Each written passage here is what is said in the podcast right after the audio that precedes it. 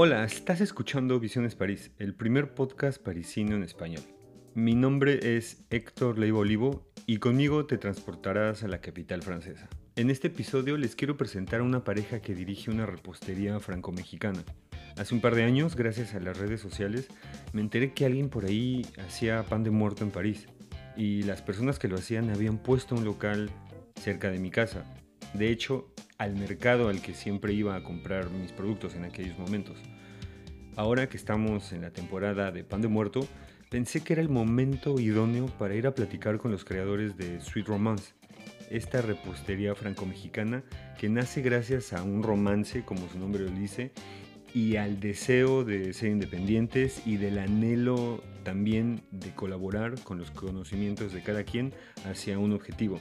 Por un lado, Valeria, licenciada en comunicación, y Jordan, que estudió repostería en la mundialmente conocida Escuela de Repostería Ferrandi, que es algo así como el Harvard de la repostería. Espero que les guste el episodio tanto como a mí me gustó grabarlo. En este día de otoño me encuentro en uno de los mercados parisinos sobre ruedas más famosos. Es el Marché de Aligre eh, Aligre es un nombre propio, entonces no podemos españolizarlo a Marché de Aligre, ¿no? Porque algunas veces yo lo he hecho. Eh, pero es un nombre propio, entonces el Marché de Aligre. Fue inaugurado en 1781 y se le consideró durante mucho tiempo como el segundo vientre de París, después del gigante que es como una central de abastos, como un mercado muy grande, de Leal. Eh, y bueno, hoy Leal está sepultado bajo un centro comercial, ¿no? Eh, acá tiene 242 años de existencia y pues ya existía este mercado cuando fue la toma de la Bastilla, por ejemplo, y después en la Comuna de París de 1871 también fungió como un lugar eh, de reunión muy importante. Tiene una gran historia de flujos migratorios desde el siglo XIX y ha recibido gente de otras partes de Francia por su cercanía de a la estación de Lyon. Era fácil, es fácil llegar aquí todavía. Y pues también después vinieron otros flujos migratorios más modernos como los españoles, portugueses, italianos, gente del Magreb, también de Yugoslavia. Y eso me da a pensar eh, que también por eso les, ayudó a, conseguir este lugar. Eh, hoy estoy con el chef pastelero Jordan Bui. Hola. Hola, mucho gusto. Y con Valeria Esquivel, eh, licenciada en comunicación, en su local parisino de Sweet Romance. Así es, hola, hola. Está ubicado en la calle de... Em, enfrente de la Plaza de Liga, justamente, em, adentro del mercado cubierto que se llama Marché Beauvau.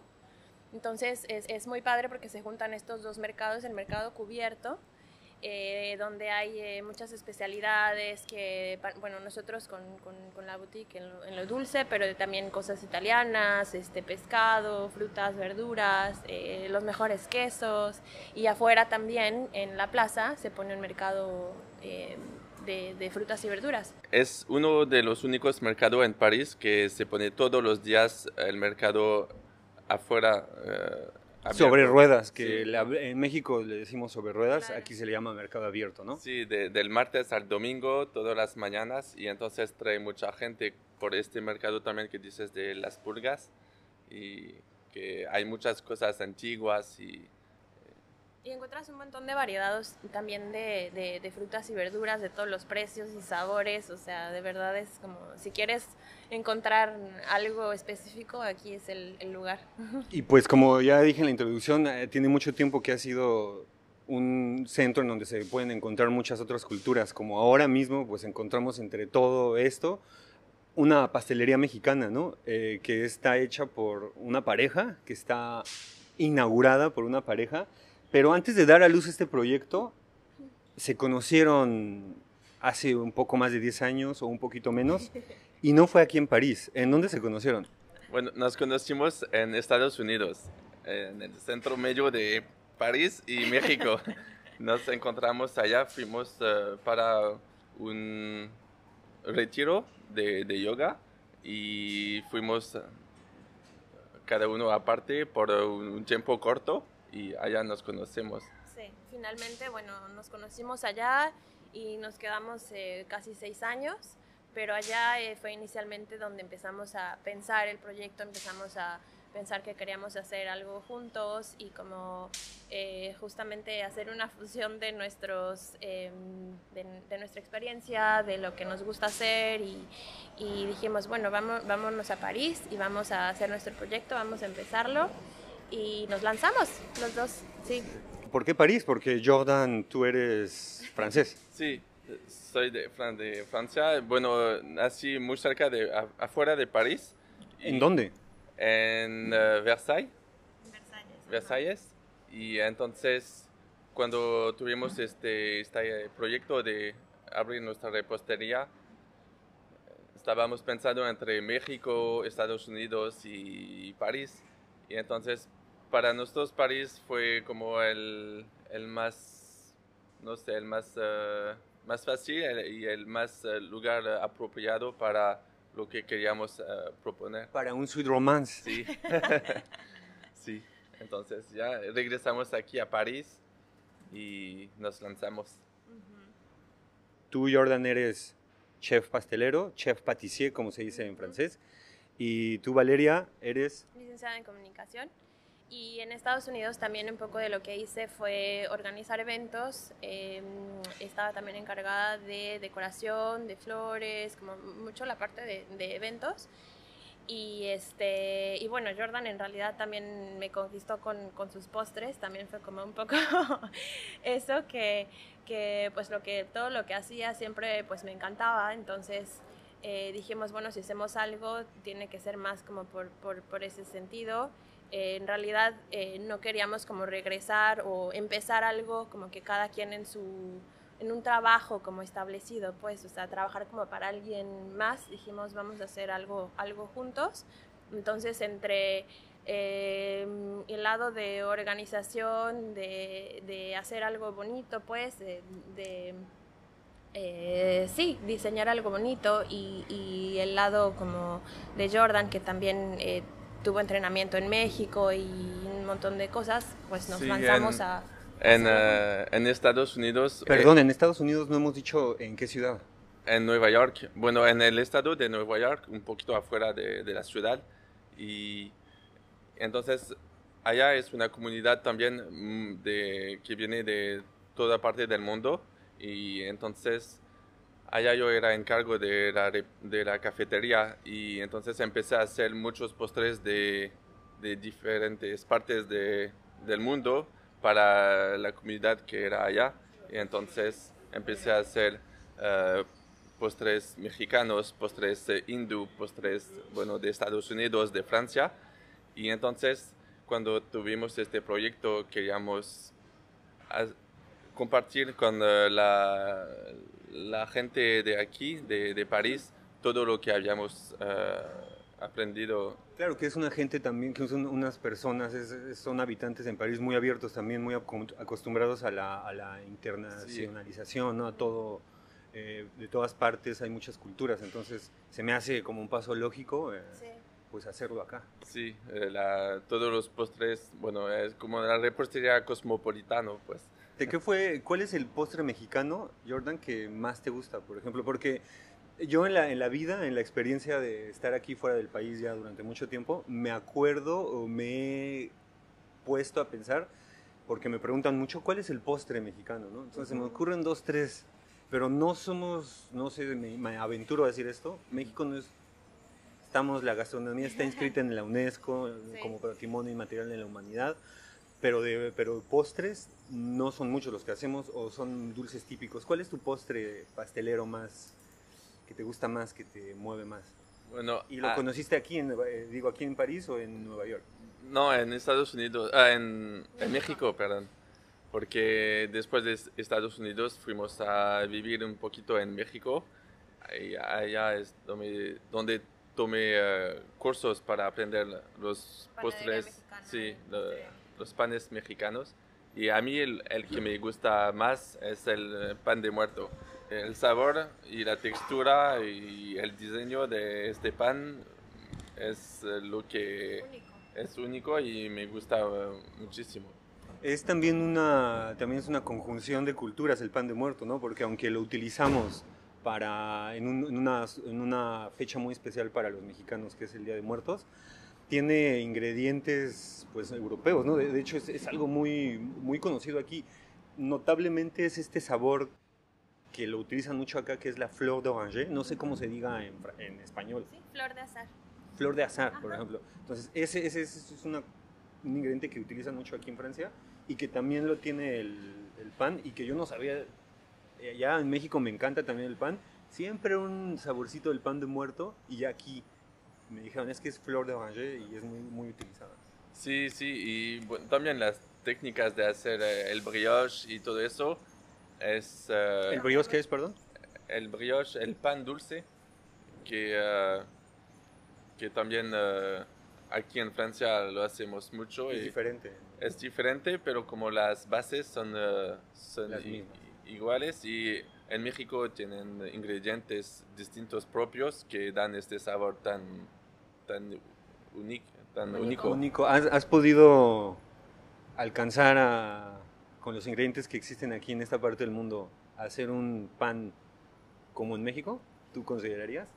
O más bien le debería preguntar a, a Valeria, ¿no? Pues Si- sí, si lo o sea, es lo O más bien yo como cliente también ya lo, ya lo, ya lo Claro, probé. exacto. Sí sabe muy bien. Sí, pues eh, es lo que nos dicen, o sea, cuando la verdad la que la mayor satisfacción es cuando vienen mexicanos y, y lo prueban y les dicen, no, es que eh, me transporté a México, muchísimas gracias, de verdad, o sea, hay quienes dicen, se me puso la piel chinita, eh, eh, de verdad siento México ahorita, en este momento, comiendo mi pan de muerto, entonces para nosotros, pues es como que, check, logrado, ¿no? Como es, es el objetivo.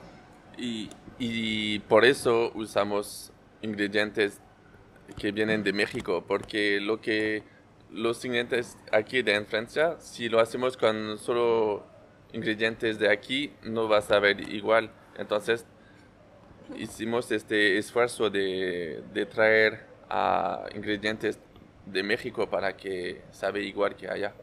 Además ya hay toda una, una red de, no productores, pero de distribuidores, de- Distribuidores, de, sí, claro. de México, ¿no? De, Sí. de cosas mexicanas. Eh, no nada más Valentina, ¿no? Y, y Doritos, ¿no? Ya, ya, ya, ya traen todo tipo de cosas. Hace 10 años, cuando yo llegué a París, había dos, tres eh, tienditas y Sí. me tenía que trasladar hasta el quinceavo, a veces otros, otro, otro ah, distrito, otro agondismo más lejos. Ahorita ya hay más. Claro. Y no eso nada más no nos ayuda a nosotros que no somos, no estamos en la industria de la gastronomía, sino también a los que están en la industria. O sea, ya es, con eso ya puedes pensar en hacer otras cosas más mexicanas, vamos a decirlo así. Sí, justo creo que hace dos años no podíamos, no hubiéramos podido hacer lo que hacemos hoy por todo lo...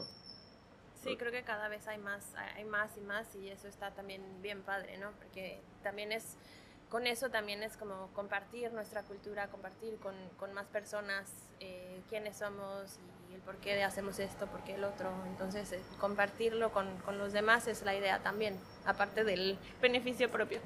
¿Qué fue lo más difícil que se les presentó para abrir la pastelería en esta parte de París, en este lugar tan histórico y tan famoso y tan concurrido que al final, en términos prácticos, es necesario también para que un negocio prospere, avance, pues que haya gente en donde, en donde lo abren, ¿no? Pues Bueno. yo creo que la parte administrativa, o sea, eso es Yo lo más igual. difícil, de verdad.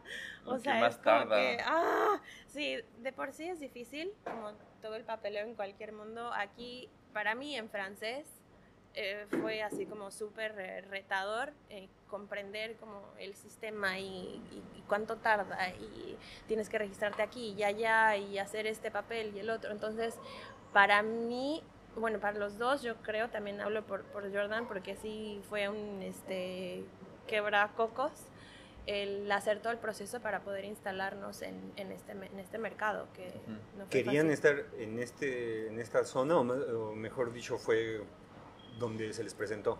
Más bien fue donde se nos presentó. O sea, es verdad que buscamos por aquí porque sabemos que es una zona que es muy recurrida y, y- nos, y nos gusta, nos gustó esta zona.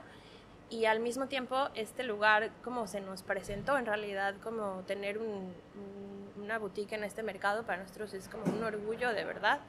Y que se nos haya presentado de esa manera, dijimos, sí, lo tomamos, perfecto, nos encantó. Entonces, pues hicimos todo para, para tenerlo. Y luego, luego, claro, se nos atravesó la pandemia y todo esto, pero en realidad fue un lugar que, que se nos presentó. Sí. Ajá. Y también antes de, de encontrar un lugar fijo, empezamos en los mercados Abiertos. abiertos. de sobre ruedas, Como justamente. dices, para, en, en en distintas partes de París para conocer también a, a los eh, lugares, a la gente y donde nos sentíamos lo mejor. Más como en nuestro lugar, pues. Sí, ajá. y después de dos años de hacer eso, de mover todos los días en distintas partes de, de París, De hacer eventos también, entre eventos y mercados. dijimos que, bueno, aquí en esta zona es donde nos gusta y vamos a buscar. No conocíamos bien este mercado, y, pero con la suerte divina tuvimos un lugar que se, que se presentó a nosotros y pues fue perfecto Eh, lugar. ¿Pueden decir la, la dirección? ¿En qué lugar exactamente estamos para los que escuchen? Aquí estamos en el eh, Marché Beauvau, en la Place d'Aligre, que está en el eh, 12, eh, el distrito 12. distrito ahora 12 mismo. de París. Cerca del metro Ledru Rollin, Rollin, eh, fue ahí donde yo llegué, La línea por la zona 8. de Bastilla, la Ajá, línea 8. Exacto. Y también pues bien cerquita de Gare de Lyon, que, que también es como súper fácil llegar en Gare de Lyon, está a tres cuadritas. ¿Cuál es el pan o tu creación que más se compra? Depende, depende un poco la época, pero por ejemplo en esta en octubre y noviembre no paramos con el pan de muerto. Este, también hacemos rosca de reyes, entonces en enero también no paramos con roscas. Em, De los postres franceses, eh, creo que el flan parisino tiene mucho éxito. Tiene muchas- mucha popularidad el, el plan parisino, la tarta de limón, macarrón. Hay cosas también tradicionales que, que se venden muy bien. Sí. Eh, ¿Para Navidad hacen algo? Sí, ha- hacemos las bûches de Noël, que son típicos de, de aquí, y, y eso sí es lo que hacemos para la Navidad. ¿Y ¿Cómo es la bouche de Noel?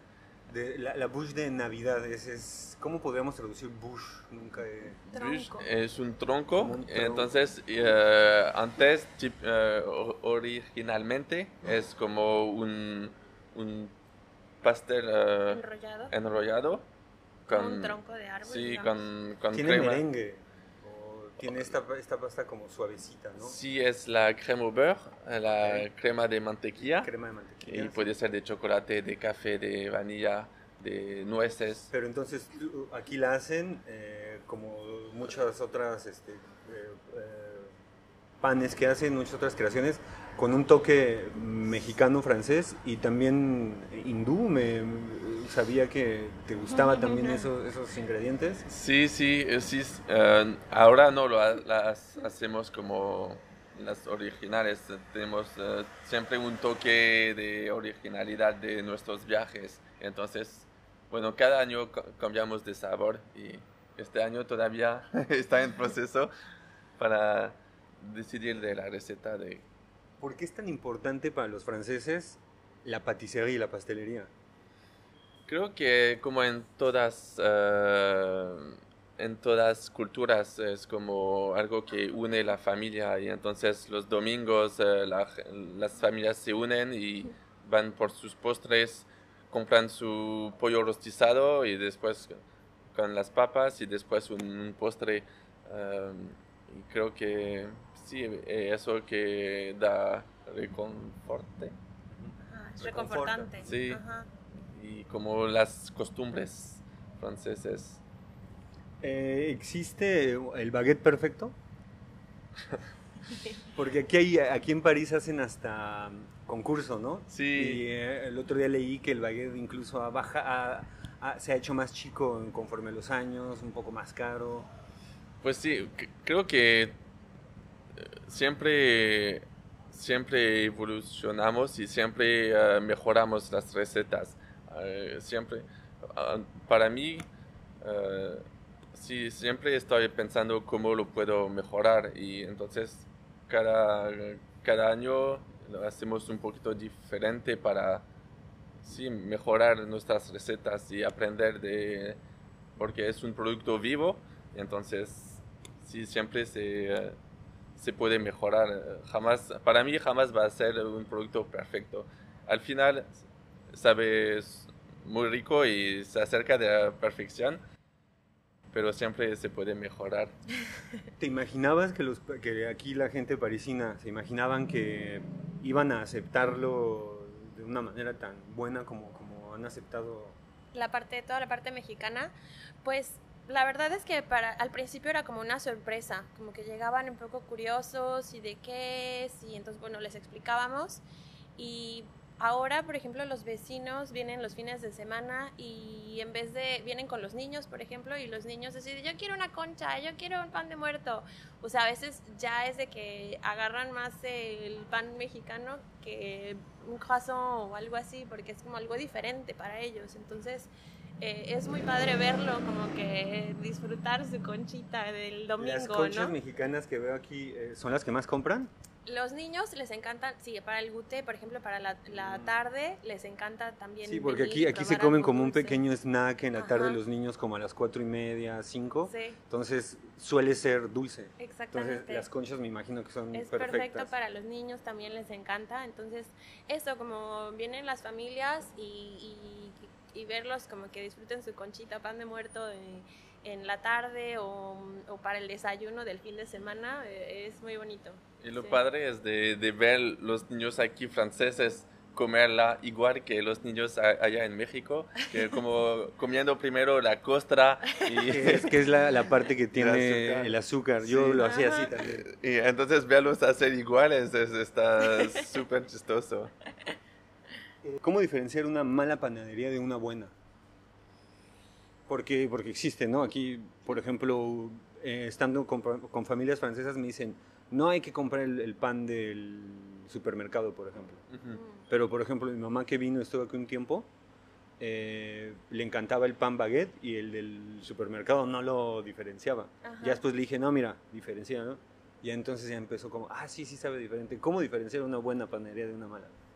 Bueno, yo siempre veo lo positivo y que el negativo, pero lo que puedo decir es que se ve luego, luego cuando es una panadería más industrial, que todos los, los croissants, todos los pan chocolate se ven iguales y eh, como todo, sí se, se, ve cuando es hecho de manera artesanal, o cuando es congelado y solo lo pones en el horno. Y entonces es un trabajo tan, bueno, tan noble eh, la repostería que sí se ve cuando ya está hecho artesanalmente y yo recomiendo de comer esos productos que están hechos a mano y porque eh, los reposteros ponen tanto amor y, trabajo en, en, esos productos que, que sí recomiendo comer pan artesanal. ¿Cómo es un día típico de trabajo en Suite Romance? Depende qué día. bueno, yo me despierto, vamos a decir, un día típico es como empezó a las 5 de la mañana o 4 de la mañana. Uh, hago la, producción para el día, eh, abrimos a las 8 y media, entonces aquí tenemos todo fresco del día, de la mañana. Después hacemos la venta y durante todo el día empezamos a, a preparar uh, las producción. La, sí, la, producción para el siguiente, día.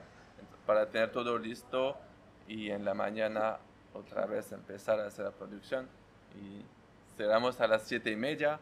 A veces tenemos que quedarnos para hacer más pedidos y a veces... Sí, si es el fin de semana, pues terminamos más tarde o así, pero entre semana normalmente a las 7 de la tarde, 7 de la noche. ¿Qué es lo que más les gusta del lugar en donde trabajan, en donde viven día tras día, del barrio, de la colonia? De acá, ¿qué es lo que más les gusta? Yo creo que, bueno, también no es como que mucho azar que caímos en este lugar, porque es mucho como el compartir, o sea, el compartir con los vecinos, con, con, con los, con los comerciantes de al lado, con los de afuera, o sea, esa parte como también pues muy mexicana, de, Como de- comunitaria. comunitaria, Sí, de... es una pequeña familia y nos ayudamos cuando tenemos un problema o nos falta algo, vamos a pedir al vecino si nos puede ayudar y siempre nos echamos la mano. Sí, siempre sabemos pues que, que están ahí y, y esa parte nos ha gustado mucho como de este lugar. Y eh, también este distrito Ajá. Es muy vivo, hay muchos restaurantes, muchos bares, muchas, Cada, y cada Sí. vez más. muchas cosas que hacer. Entonces es joven y buena onda y entonces sí nos gusta este. Em, conforme hay este, eh, temporadas, hacen un tipo especial de pastel o de, o de creación. Eh, para esta temporada es el pan de muerto. Así es, todo el mes de octubre y noviembre.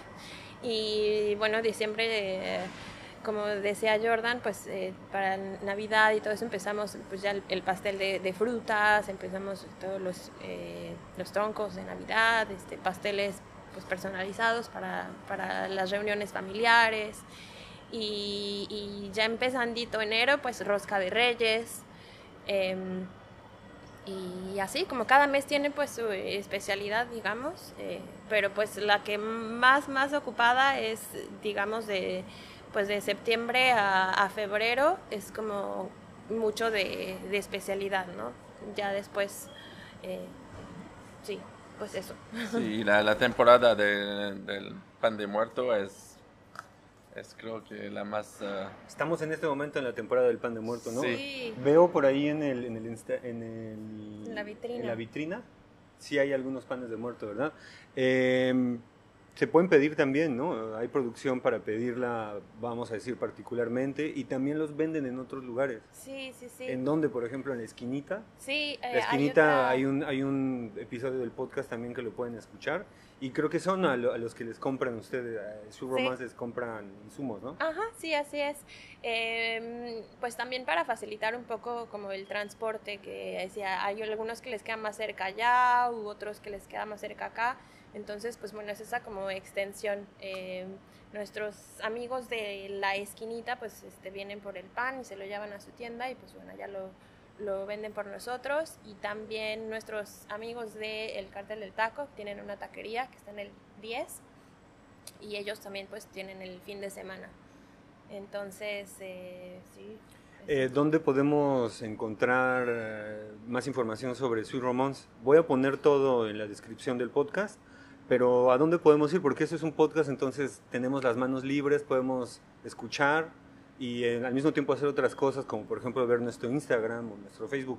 ¿Cuál es el, el Instagram de Sweet Romance? Sí, pueden encontrarnos en el Instagram, se llama Sweet Romance Paris, todo juntito, y eh, igual en Facebook, Sweet Romance Paris. Muchas gracias por, por darme, por otorgarme este tiempo en su pausa. Este continúa siendo un día de trabajo, un día de soleado, un día soleado de trabajo en un mes de otoño un poco atípico, ¿no? Está un poco calientito, ¿no? Sí. Para hacer otoño. sí, sí. Veo el sol para París, me siento más bien como en México un poco. Pr- Pronto va a ser frío en verano y Hay que disfrutar que, que- que está el, el- el- el- lo calientito, ¿no? Pues muchas gracias, eh, Jordan, muchas gracias a ti. Fue un placer de compartir contigo. Y muchas gracias, Valeria. Muchas gracias a ti, Héctor. Y bueno, pues vamos a ver eh, qué pan me voy a llevar A para disfrutar. Para sí. y gracias por el café. Hasta luego y hasta la próxima. Hasta luego. Gracias. gracias.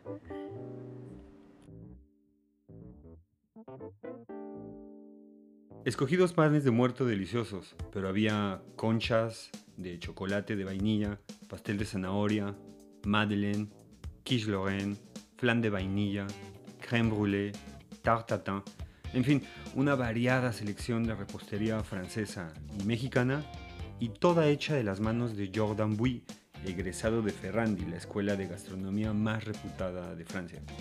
La dirección y redes sociales de Sweet Romance las encuentran en la descripción de este episodio. Por otro lado, no olviden visitar mi Instagram o Facebook como Visiones París. Ahí subo contenido sobre la vida cotidiana de esta hermosa ciudad. Aprovecho para anunciarles también que el próximo episodio del podcast Visiones París tendrá a una invitada muy especial. Les dejaré una pista. Bueno, es una mujer no francesa y muy bien conocida en la Embajada Mexicana en Francia, pues ahí trabaja desde hace poco más de un año. Has llegado al final del presente episodio. Muchas gracias. O mejor en francés, merci beaucoup.